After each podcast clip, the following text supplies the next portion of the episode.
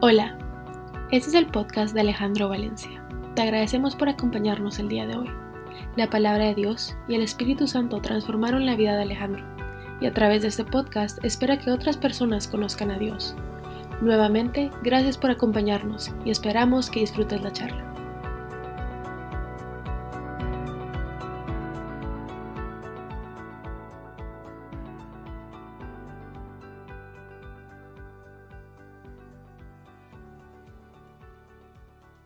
Definitivamente solo le puedo dar gracias a Dios de que hoy aquí estamos ah, reunidos. Creo que no es casualidad que los que hoy estamos aquí estemos y que muchos tal vez como yo eh, hemos llegado después de haber tenido un día complicado con nuestros errores, nuestras faltas, nuestros pecados. Pero lo que sí estoy seguro es que aquí está con nosotros el Espíritu Santo y nos recibe tal y como vengamos, con un corazón humilde y dispuesto a escucharlo a él. En las últimas tres, dos, dos semanas he venido hablando del Salmo 23 y, lo he hecho porque de alguna manera encontré un, un estudio que eh, habla de, del Salmo y muchos los conocemos y las dos primeras semanas estuvimos hablando de lo que hace eh, Dios o lo que hace Jesucristo y que nos explica en el Salmo 23. Pero como dice mi mamá en sus dichos populares, eh, del plato a la boca se cae la sopa y es mucho más eh, fácil eh, hablarlo que hacerlo. Y, y, quiero ir sobre el Salmo 23 porque efectivamente solo vamos a recapacitar rápidamente sobre la historia y al terminar de estudiar el, último versículo del Salmo 23, para mí fue evidente que yo no estaba haciendo la tarea tal y como la estaba hablando con ustedes y que efectivamente es muy fácil hablar, pero es muy, pero muy difícil hacer. Eh, la, primera parte del Salmo, que es el Salmo 23, 1, 3, habla de Jesús como el buen pastor. El Señor es mi pastor, nada me faltará. En lugares verdes, de verdes pastos, me hace descansar. Junto a aguas de reposo me conduce. Él restaura mi alma, me guía por senderos de justicia, por amor a su nombre.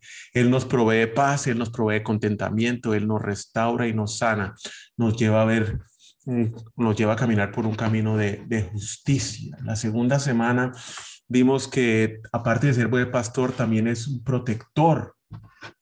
Y la segunda parte del versículo dice así, aunque, o del Salmo, aunque pase por el valle de sombra de la muerte, no temeré mal alguno, porque tú estás conmigo, tu vara y tu callado me infunden aliento. Tú preparas mesa delante de mí en presencia de mis enemigos. Has ungido mi cabeza con aceite, mi copa está rebosando.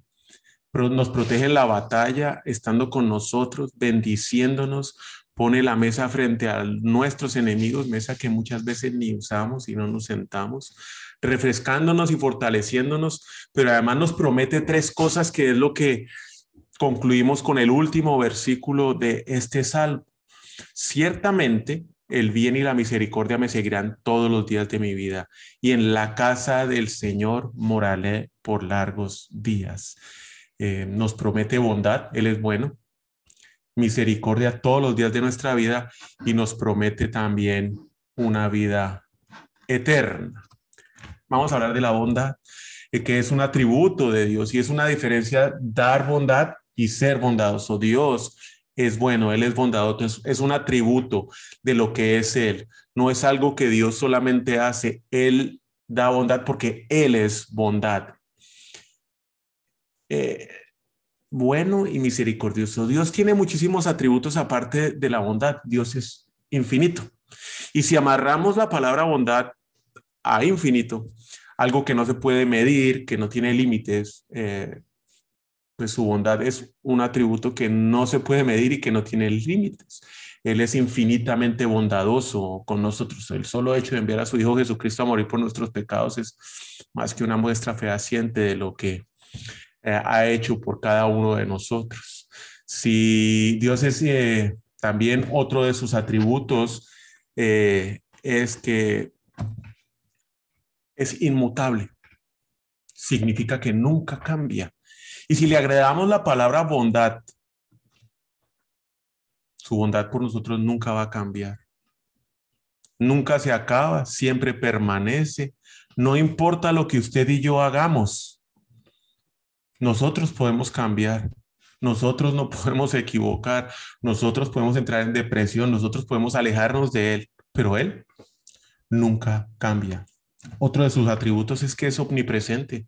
Él tiene todo el poder y está eh, omnipotente, perdón, y Él tiene todo el poder. Y Él tiene todo el poder para ser bueno y bondadoso. Su bondad no está limitada por absolutamente nada. Y es omnipresente, está en todas partes. Su bondad está con usted donde usted y yo vayamos. No va a cambiar, se mantiene siempre. Todo lo que es bueno y perfecto, dice Santiago 1.17, es un regalo que desciende a nosotros de parte de Dios nuestro Padre, quien creó todas las luces de los cielos. Él nunca cambia ni varía como una sombra en movimiento.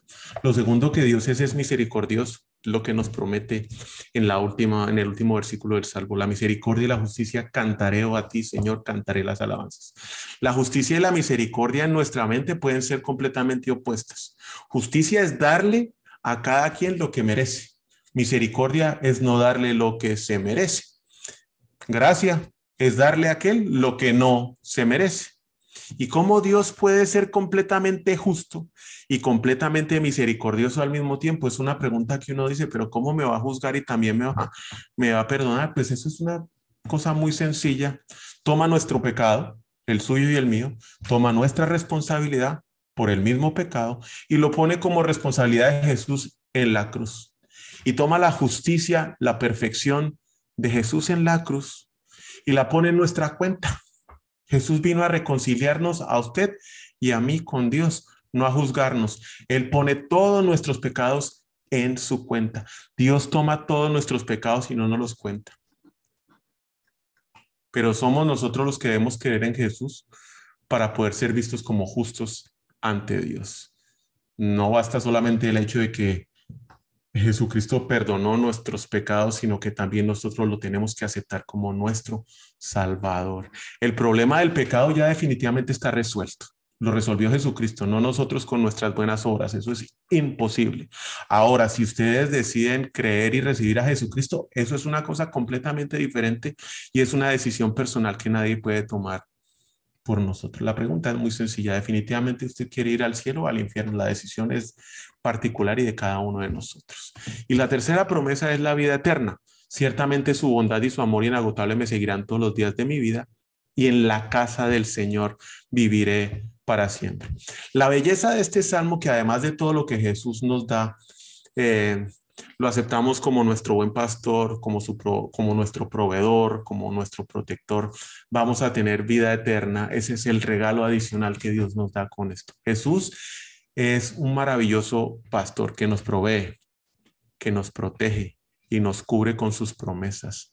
En resumen de las dos últimas semanas, pero es lo que me lleva a enfrentar el problema que tengo hoy y es confianza. Aquí y ahora, en este momento en que estoy, con lo que estoy viviendo, con la pacaya que tengo encima hoy, no con lo que voy a ver mañana, no con las promesas que dicen que voy a ver mañana, no con mi cabeza pensando en lo que voy a recibir mañana, sino viviéndolo hoy con los problemas que tengo encima. Saber de memoria el Salmo 23, que Jesús es maravilloso, que Él es proveedor, que Él es protector, que sus promesas para mí son grandísimas. De nada me sirve si no lo creo, si no confío, si no espero y si no amo el aquí y el ahora, lo que estoy viviendo. Aquí, la definición de aquí, Real Academia Española, señala el lugar, a este lugar hoy aquí en donde estoy sentada. Y ahora es este momento, es este tiempo actual. Aquí no estamos hablando de lo que va a pasar mañana, ni tampoco estamos hablando de lo que ya pasó, ni la gloria, ni los éxitos del pasado, y mucho menos de los pecados de, del ayer. Pero tampoco estoy pensando, como muchos nos puede pasar, en lo que voy a hacer mañana, lo que voy a hacer en un mes, porque si estamos planificando y estamos esperando que nuestra vida cambie para ver qué es lo que vamos a recibir mañana, olvidándonos de lo que estamos, o por lo menos durmiéndonos con lo que estamos teniendo hoy. Confía es una palabra que Dios Confía, confiar. Es una palabra que Dios me dio al principio de este año y que me dijo, aplíquela para el 2022. Y cuando pienso en las promesas de Dios, generalmente yo lo que estoy pensando es en el mañana, ¿sí? En la vida eterna, en que Mariana no va a tener leucemia, en que el negocio se va a estabilizar, en que la guerra con Ucrania no va a haber, en que el número del COVID y la vacuna número 16 va a matar el Omicron 3 o el Omicron 4 o el Omicron 5. Ando con la cabeza pensando en las mañanas pero no estoy pensando en lo que estoy viviendo hoy. ¿Y por qué? Porque es que sinceramente yo creo que a nadie le gusta estar aquí y ahora porque nos duele. Porque los problemas que tenemos hoy aquí nos duelen nos afligen, nos rompen el corazón si no lo tenemos ya roto. Pedimos a Dios muchas cosas que queremos que sean diferentes en nuestra vida hoy. Queremos que mañana llegue más rápido, que no tengamos más esta enfermedad, que pueda conseguir yo otro trabajo, que mi matrimonio se arregle, que mis hijos dejen las drogas o bien que regresen a la casa. Y enfocados en el mañana estamos echando de menos el aquí y el ahora, problema que tuve o que sigo teniendo aún, porque no es lo que queremos, porque nos produce dolor, porque nos produce tristeza, porque nos produce temor. Y entonces, ¿qué pasa con nuestra confianza en Dios? ¿A dónde vemos al buen pastor que nos provee, que nos, provee, nos protege aquí y ahora con sus problemas?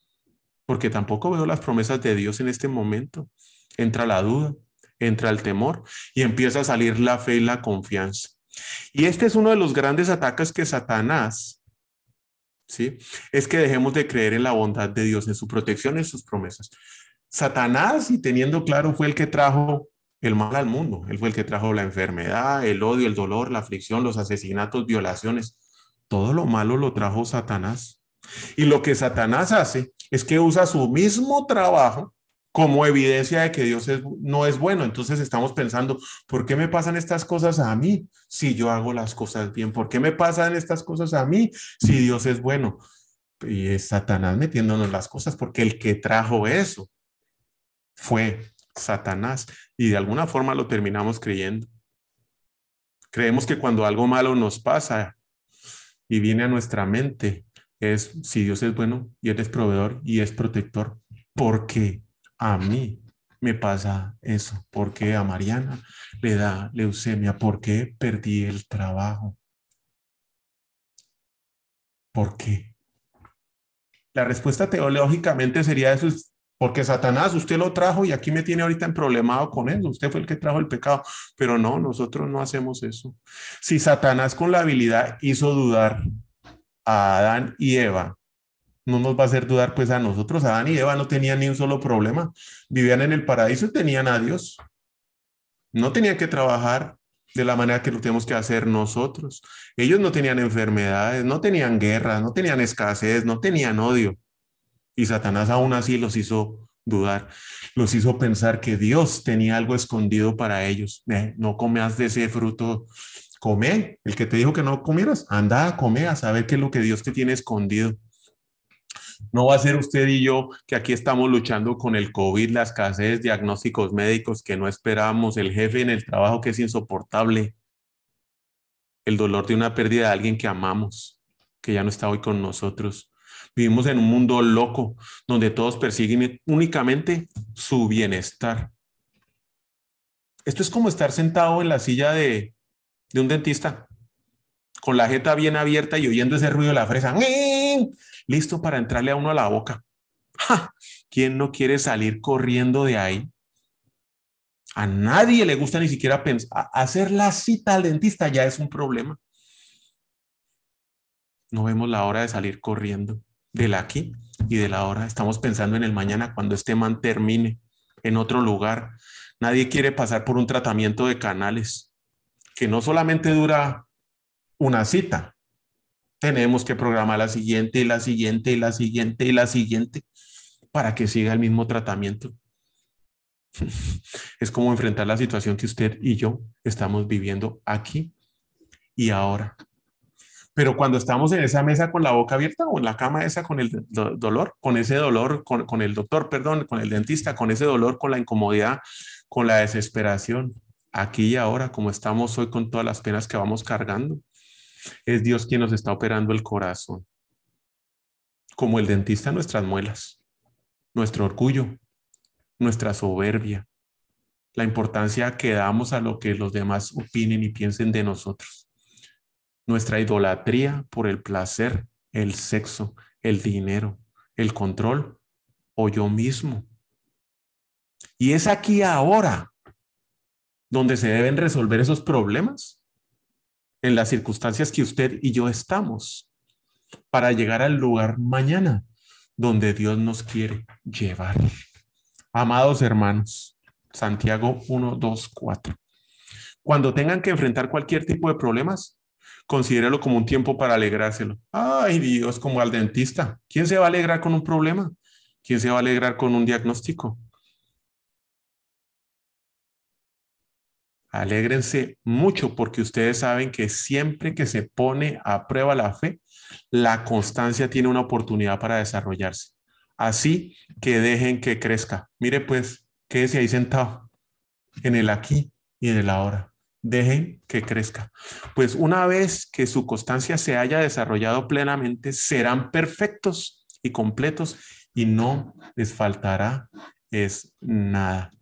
Así que dejen que crezca, pues una vez que la constancia se ha desarrollado plenamente, serán perfectos y completos.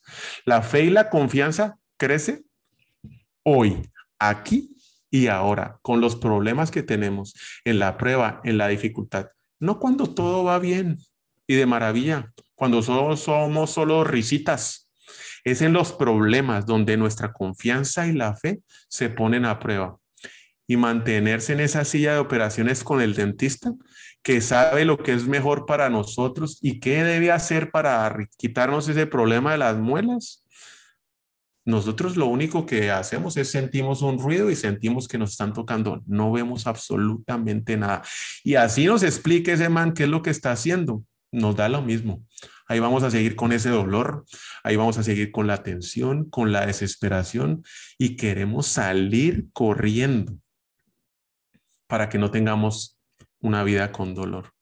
¿A quién se le ocurre decirle al dentista, no, no, deje así que ya me tengo que ir y prefiero vivir el resto de mi vida con el dolor de la muela? A nadie, pero a Dios sí le decimos, ¿qué va a pasar mañana? ¿Cómo va a estar mañana? Dios es nuestro doctor y Él sabe muy bien qué es lo que está haciendo y cómo lo está haciendo en nuestras vidas aquí y ahora. Nosotros no entendemos. Nosotros solo lo sentimos. Sentimos que algo que, que está pasando no lo queremos ni vivir algo que está pasando dentro de nosotros y que estas circunstancias que me agobian y que están cambiando nuestra vida, no lo queremos. Queremos que sea mañana, ahorita. No dejamos que la confianza y la fe se desarrollen. La palabra de Dios es muy clara. Dice, la constancia tiene una oportunidad de desarrollarse. Así que dejen que crezca. ¿Quién se quiere quedar desarrollando constancia, paciencia aquí y ahora? Pues nadie, yo no. Nos la pasamos pensando en mañana.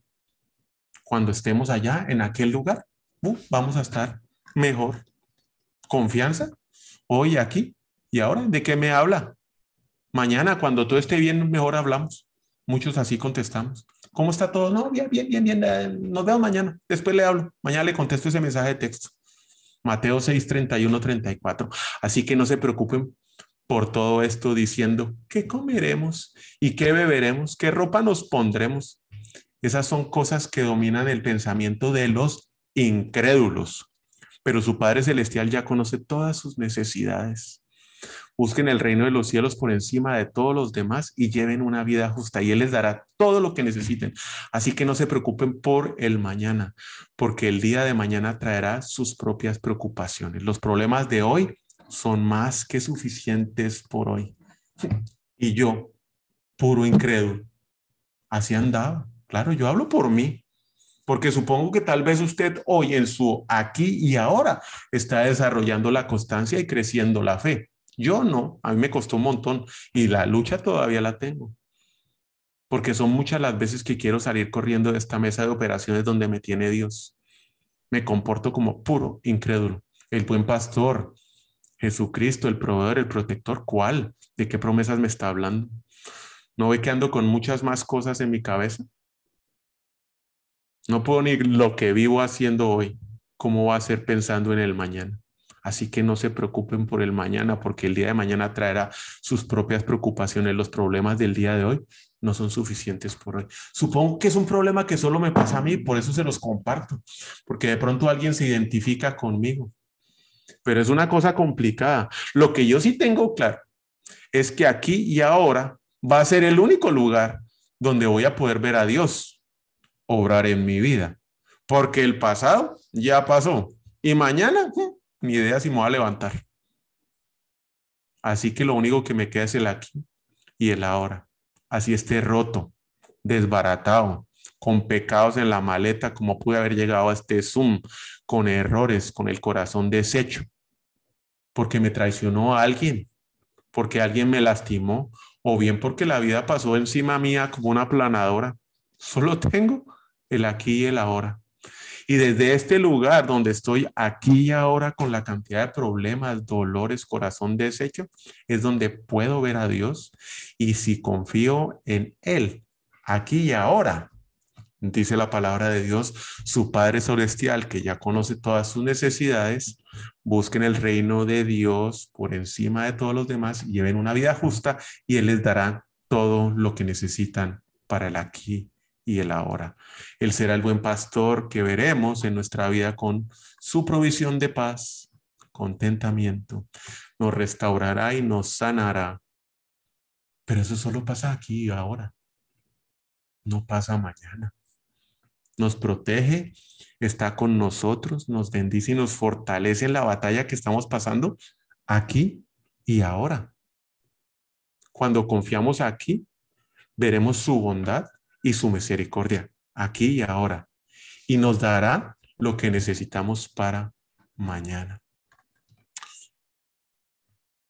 No tenemos que ser hoy lo que queremos ser mañana para ver a Dios. Tal como usted llegó al Zoom, como está ahorita aquí ahora, porque no es casualidad que esté aquí con los problemas, con sus pecados, y yo con los míos que son un tanatal con mis errores y los míos, que es otro montón de errores. Vamos a ver a Dios.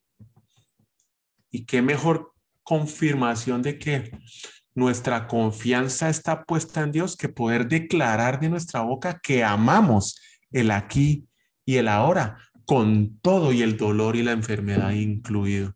Declararlo en privado y en público, que amo lo que estoy viviendo aquí ahora. Gritarlo no crea que es fácil, pero yo hoy lo hago. Y yo amo el aquí y el ahora, mi aquí y mi ahora. Pero ¿sabe por qué lo puedo hacer? Porque a pesar de sentirme como en la mesa del dentista, con todo ese dolor roto y quebrado, también estoy sintiendo el amor de Dios en este momento. Lo estoy viviendo, lo estoy experimentando. Por lo tanto, puedo declarar que estoy viviendo el aquí y ahora. Sí. Porque me siento amado por Dios, experimentando su amor en lo que estoy pasando hoy. Y como yo quisiera que usted, sin importar lo que está pasando en este momento, experimente ese amor que yo estoy sintiendo en este momento. Que no se puede escribir, que solamente se puede sentir, que me llena de paz, que me sana, que me restaura y que me lleva a estar agradecido, contento y amado aquí y ahora, a pesar de lo que estoy viviendo, a pesar de cómo me siento, de cómo me veo. Siento el amor de Dios en mi vida. Dios me tiene aquí y ahora porque está trabajando en mí, como el dentista en la silla. Dios está trabajando con un amor infinito, con el amor de un papá en su hijo. Cada papá quiere lo mejor para su hijo. Cada día quiere que nos parezcamos más a Jesús, su hijo amado, que se entregó para reconciliarnos con Dios, que perdonó todos mis errores y todas mis faltas, que me ama en mi aquí y en mi ahora aunque yo todavía no he cambiado todo lo que tengo que cambiar, sigo equivocándome y cometiendo errores. Él me ama aquí y ahora. Y sé que me ama, aunque a mí no me guste el aquí y el ahora. No me gusta este momento que estoy viviendo, aunque sea frustrante y me duele.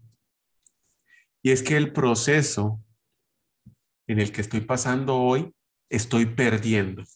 Y estoy perdiendo un montón de cosas. Y es que a quién le gusta perder? Pues a nadie. A mí no me gusta perder. Yo siempre apuesto a ganar. Y estoy perdiendo todo lo que no debo llevar conmigo mañana. Y eso duele. Porque estamos aferrados a tantas cosas que nos hacen daño, que no queremos soltar. Y no es lo que yo quiera, es lo que yo necesito. Y Dios sí sabe qué es lo que yo necesito. Y eso es lo que me va a dar aquí y ahora. Y lo que yo necesito aquí ahora no me va, es lo que me va a servir para mañana. No tengo que llevar lo que no me sirve. ¿Cuántas veces nos quejamos de lo que perdemos, de lo que dejamos? Cuando debemos estar agradecidos porque el aquí y ahora es un proceso donde estoy dejando y perdiendo todo lo que me hace daño. Así yo no lo vea. Estamos pensando y orando por ganar algo para tener algo más mañana, pero ganamos más aquí y ahora cuando perdemos los vicios, las mañas, el orgullo, la soberbia. Los israelitas salieron de Egipto, de la esclavitud, y se fueron para el desierto. Y ese fue su dilema. Ellos no vieron ninguna ganancia, ellos vieron que habían perdido. Perdieron la dependencia del faraón, la dependencia de ellos mismos, perdieron su orgullo, perdieron su actitud, perdieron su ego, perdieron su soberbia para poder vivir en la tierra prometida, para poder pedir ayuda y depender única y exclusivamente de Dios. Y mi pregunta para ustedes hoy, ¿qué es lo que necesita perder hoy, aquí y ahora? ¿O soy solo yo el que está en este aquí y ahora? Porque aquí también lo veo a usted de frente. El punto aquí es que no nos vamos a que nos vamos a quedar aquí en el aquí y ahora y en esta mesa de operaciones hasta que perdamos lo que no podemos llevar mañana a la tierra prometida que Dios tiene para nosotros. Romanos 8, 35, 39. ¿Acaso hay algo que pueda separarnos del amor de Cristo? ¿Será que Él ya no nos ama si tenemos problemas o aflicciones? Si somos perseguidos o pasamos por hambre o estamos en la miseria o en peligro o bajo amenaza de muerte, en nuestro aquí y en nuestro ahora.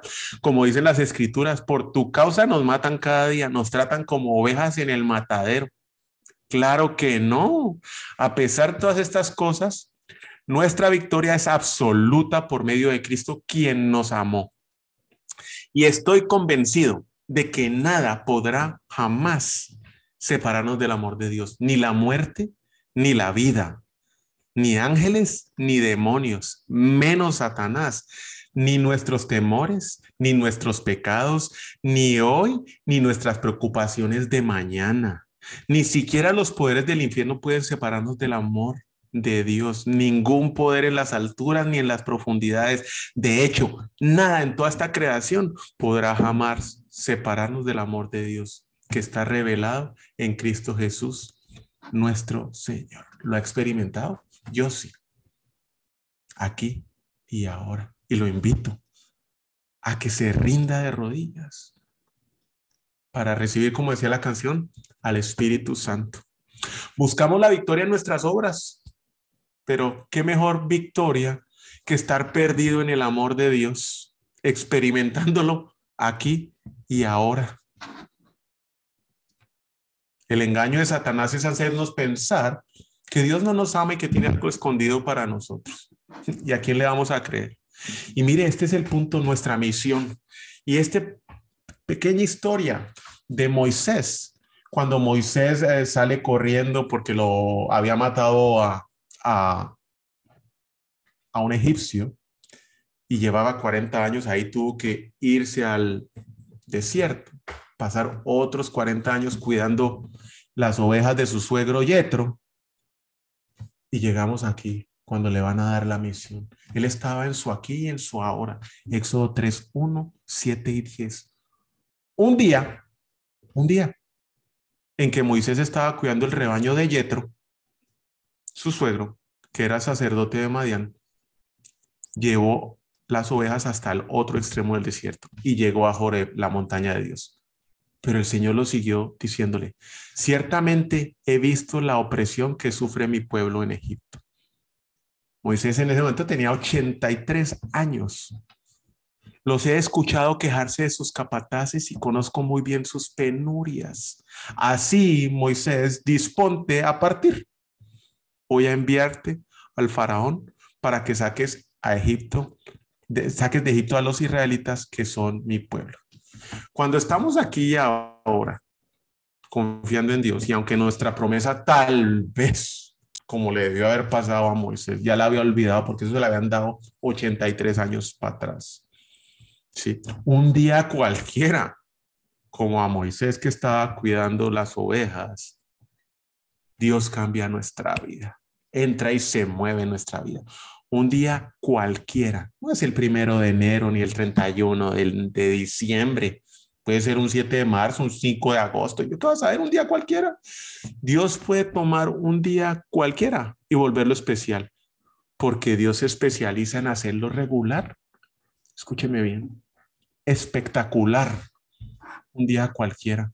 Moisés estaba lo que, haciendo lo que debía hacer como usted y yo, llevando a los niños al colegio, respondiendo un email, haciendo una llamada, lavando los trastes, lavando la ropa, cuidando a un enfermo, o bien tomándome las pastillas porque es lo que me recetó el doctor para salir de esto con la quimioterapia. Y Dios toma lo regular en un día cualquiera y lo hace maravilloso, lo hace en privado,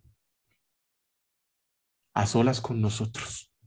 Dios toma una situación regular para transformarla en un llamado espectacular, de la misma forma como lo hizo con Moisés. Pero el Señor siguió diciendo, ciertamente he visto la opresión, ahora voy a enviarte. Así que disponte a partir un día cualquiera. El sendero de nuestra fe es un sendero donde nuestra capacidad humana no nos deja ver lo que Dios quiere y puede hacer con nosotros. Y mucho menos nos deja ver hasta dónde podemos llegar o somos capaces de hacer con el poder de Dios en nuestras vidas.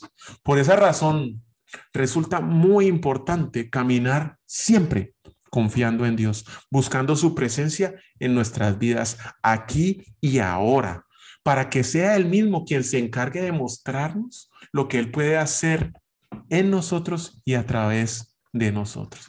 Es nuestra decisión definitivamente caminar confiando en Dios aquí y ahora, a pesar de las dificultades de nuestras circunstancias. Confiar, desarrollar nuestra fe mientras resistimos en el aquí y ahora, sintiendo el amor de Dios,